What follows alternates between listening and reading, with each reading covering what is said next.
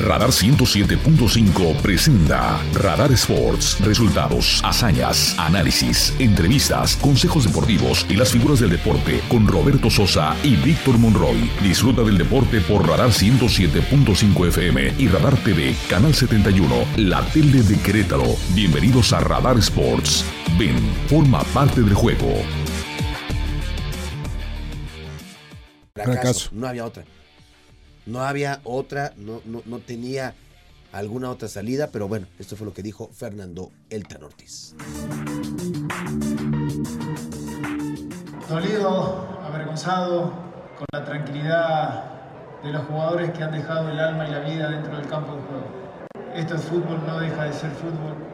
De todos los logros que han conseguido, bien merecido, pero es así. La liguilla es así. De nada sirve todo lo que hemos conseguido en un semestre tan importante y no conseguir el objetivo, para mí particularmente es un fracaso deportivo. Obviamente yo quiero seguir, estoy en el proyecto que todos habíamos hablado hace seis meses atrás. Para analizar ahora y decir qué necesitamos es muy, muy temprano. Todavía tenemos y vamos a tener el dolor de no haber conseguido el objetivo. Y hablar, son las palabras de Fernando Ortiz. ¿Cuántas cosas tendrá el equipo del América que ir remontando para tomar una revancha que les ha de ver, se les ha de haber quedado ahí, ahí en el, en el cuello, en el corazón, el no haber podido concretar lo que despertó en muchos, por supuesto, un sueño de tener una, una corona más, una estrella más, la número 14 no llegó. Bien, eh, por otro lado, también las palabras de, de los técnicos, Fernando, eh, quiero decir, Guillermo Almada, del Pachuca, y Víctor Manuel Bucetich, de El Monterrey. Primero escuchemos al señor Almada.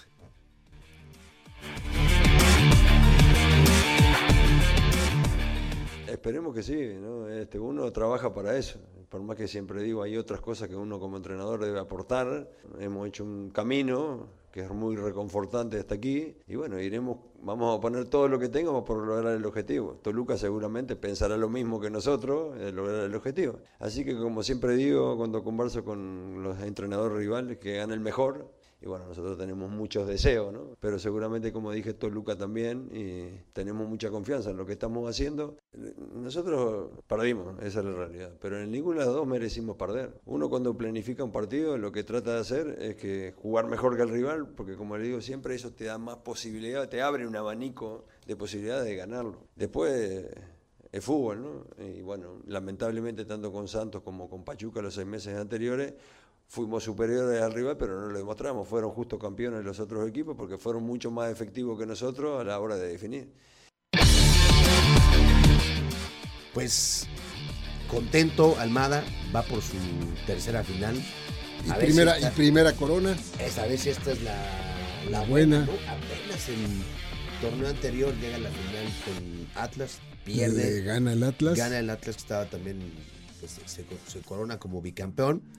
Y este, bueno, pues esta, esta es su tercera, su tercera final y eh, pues éxito, ¿no? Éxito al señor Almada. Pero en, el, en la otra trinchera, del otro lado, serio, no era para menos, molesto, Víctor Manuel Bustetich, el técnico de Monterrey, también habló sobre lo que representó pues esta derrota y dice, estamos en deuda con la afición. Así lo dijo Víctor Manuel Bustetich.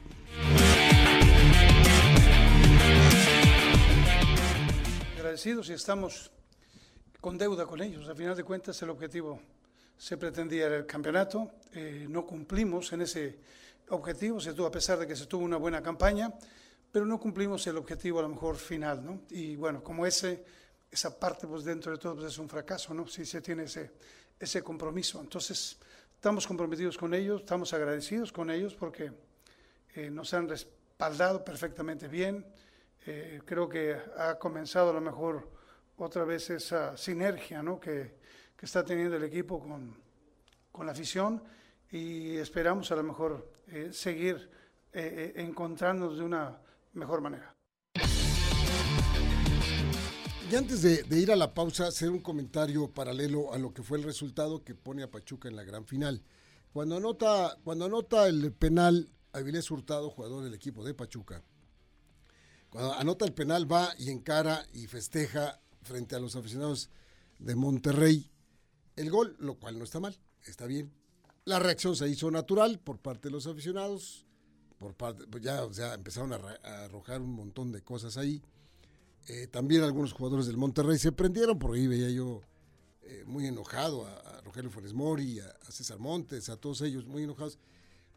Pero lo que me llamó la atención es, y a, y a, pesar de que hoy ya conocemos que la Federación Mexicana de Fútbol está por multar al equipo de Monterrey de una manera sí. muy importante, muy, muy importante por la eh, comportamiento de sus, de sus aficionados, una multa que podría ir ahí en más o menos en los 2 millones de pesos y también dejarlo sin público al arranque del torneo que viene, en fin, ese tipo de cosas. También me quedé pensando un poco porque vi la, la actitud de Avilés Hurtado. Le faltó desde mi punto de vista al jugador del Pachuca cordura.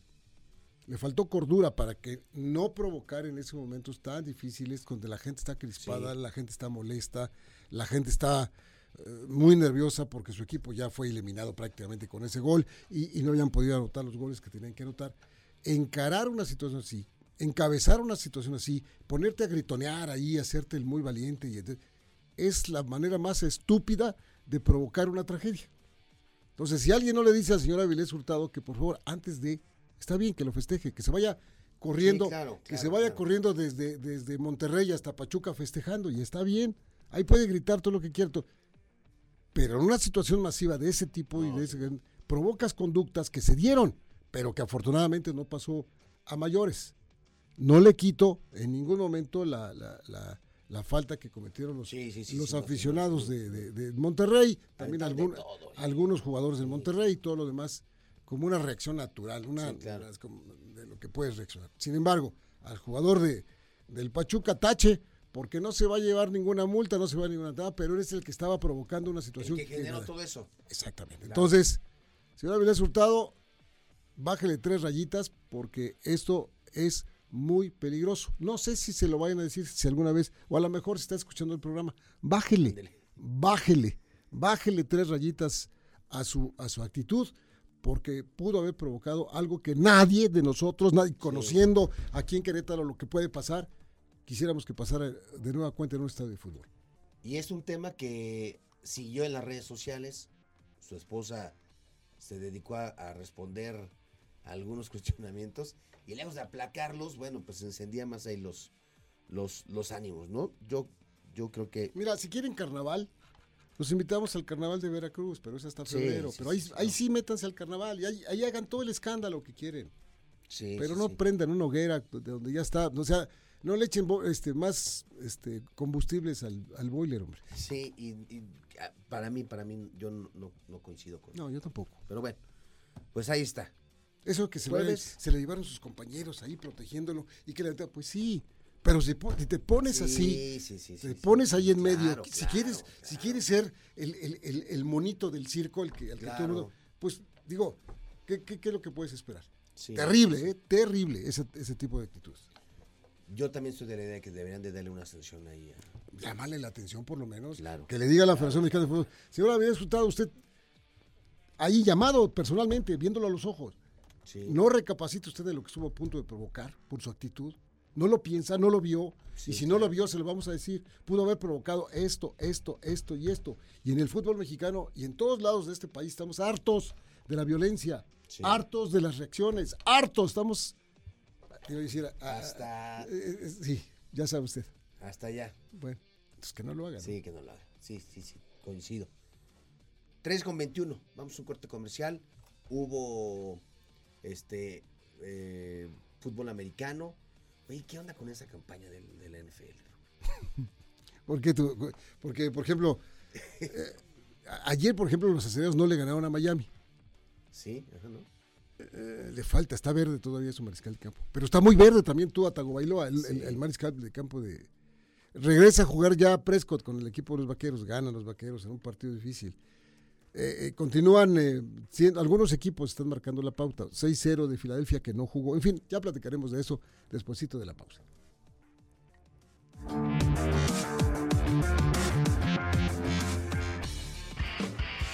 el deporte se escucha y se ve.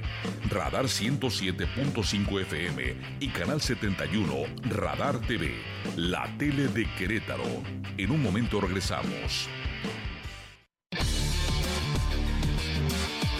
Ya son las 3.26 y bueno, la, la- la nota está por supuesto en la visita de el mexicano Sergio Checo Pérez que ayer en el Gran Premio de los Estados Unidos terminó en cuarto, pero Red Bull eh, Racing consigue el, eh, el título ya como monarcas en cuanto a la competencia en constructores y llega pues como, como campeón, ¿no? Como parte de, la- de- de- de este logro de la escudería y está en el Querétaro Centro de Congresos porque ya comenzó un, foro importante y hace apenas unos minutos está arrancando la participación de Checo Pérez. Y vámonos hasta allá con mi compañero Iván González. Iván, ¿cómo estás?